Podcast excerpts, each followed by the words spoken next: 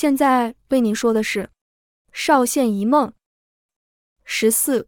唐文，回头再说唐文这边。那日，他和陈玉打定主意，兵分二路逃命时，便在夜色的掩护下，从客栈二楼窗户跳下，接着一路奔跑。附近树丛里的几人也跟着起身，不停地追赶。结果，唐文在一个小村庄被包围了。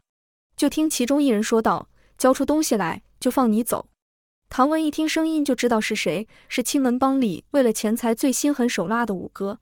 没想到道上兄弟一场。这么快就翻脸不认人了？看着暗夜中越来越靠近的几人，唐文有些感慨，居然连阿明、阿德、阿宝也来了，便叹道：“此话当真？”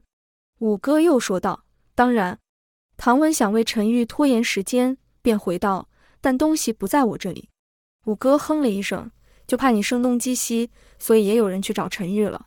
不过我们都觉得在你身上。”唐文暗自叹了一口气，果然是这样，立刻说道：“也不在他那里。”五哥笑了一下，我们一路跟着你们，怎么可能不在你俩身上？搜一下就知道了，不是吗？唐文摇摇头，我当然知道会有人跟着，所以先找个地方放着了，所以你们怎么搜都不会有的。几人不信，立刻围了上来，把唐文压在地上，搜了个遍，果然没有，气得对唐文拳打脚踢了一番，又问道：“你放哪了？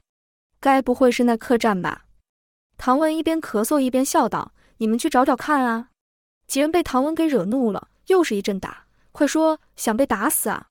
唐文想为陈玉多争取一点时间，便咬牙不说。几人是越来越生气，下手也越来越重，一边咒骂，唐文也忍不住哀叫连连。这动静引起了附近居民的注意，渐渐的有人探头，也有人喊道：“三更半夜的，别吵了！”几人正在气头上，也回嘴道：“想活命就给老子闭嘴！”唐文被打到头晕目眩了。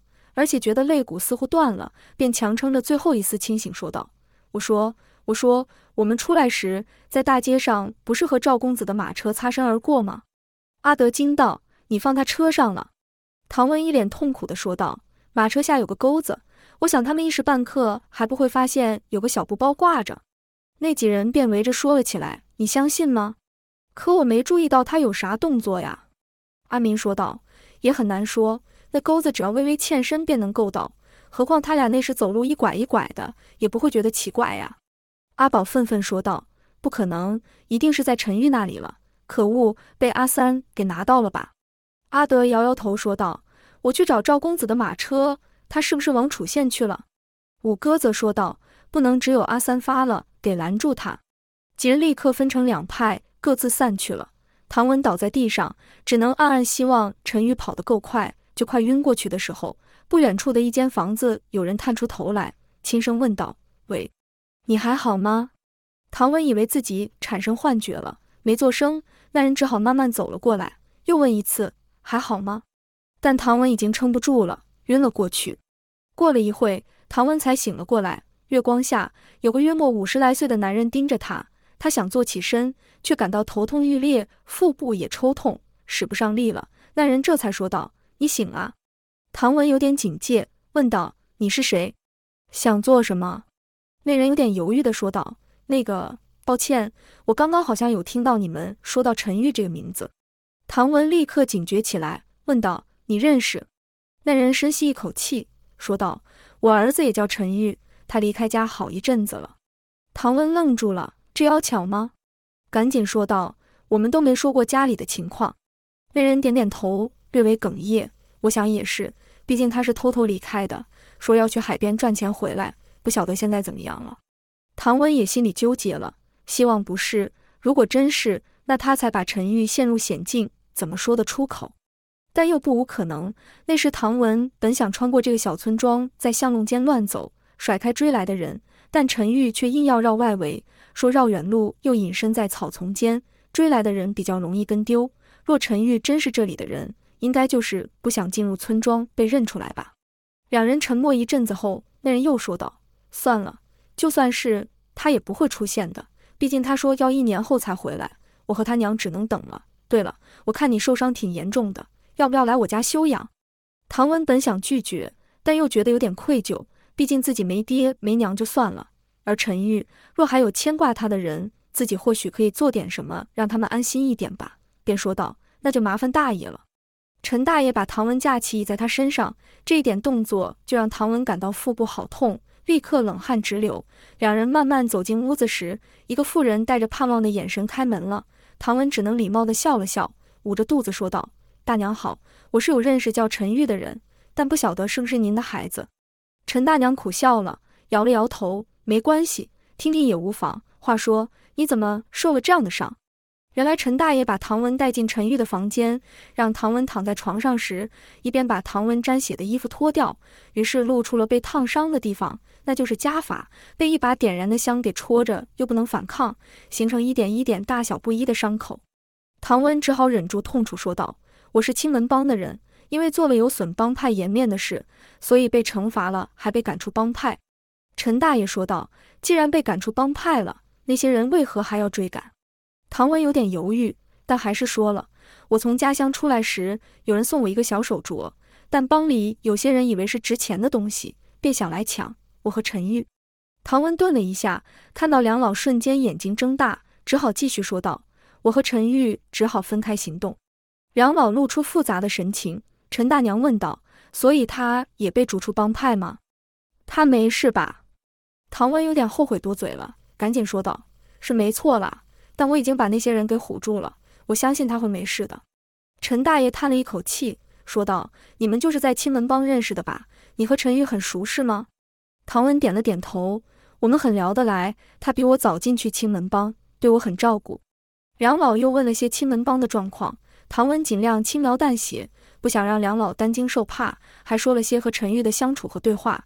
梁老虽然皱着眉，但还是苦笑着，似乎心里有抚慰到一些。接着，梁老退出房间，让唐文休息了。唐文环顾四周，想着梁老担忧的样子，唐文感到很后悔，不该让陈玉带着小手镯走了。虽然他对陈玉有信心，但若真的出事了，唐文可赔不起梁老啊！不像自己孤家寡人，无牵无挂，顶多只有凌云会担心吧。想到凌云，唐文叹了一口气。出来这些日子了，只给人家寄过一封信，好像有点说不过去。可是又不知人家心里怎么想的。而且现在自己这副惨样也没脸回去，只能赶快办好事情后和陈玉会合吧。唐文又痛到迷迷糊糊的睡去了，隔天还是无法自行下床。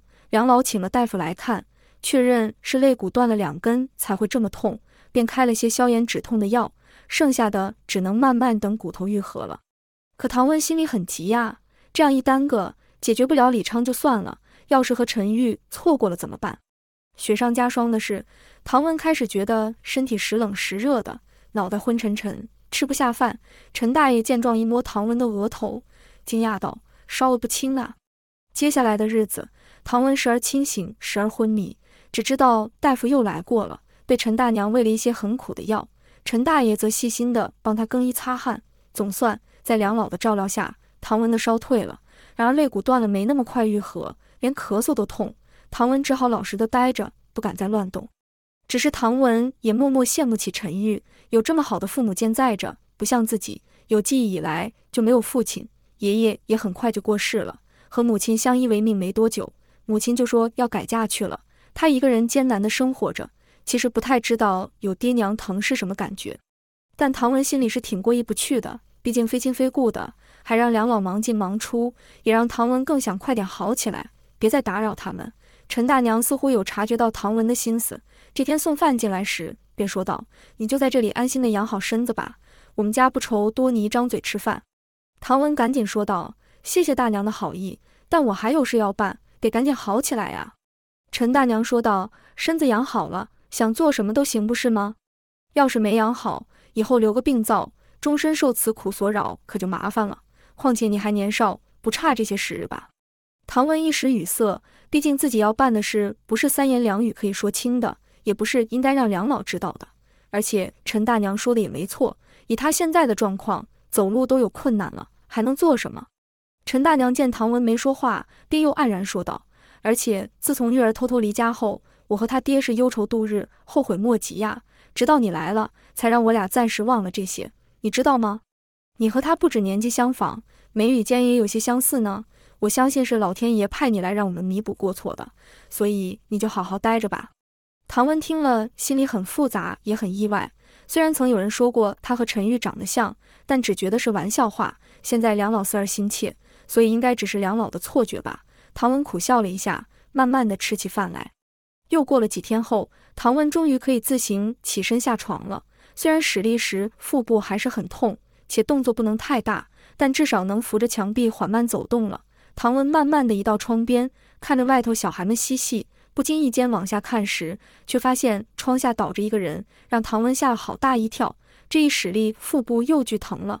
唐文是又痛又怒，好不容易好了一点，这下大概前功尽弃了。唐文等疼痛缓了一点后，再次偷看窗外，那人衣服破烂，细看身上还有多处脓疮，面如死灰，似乎命不久矣。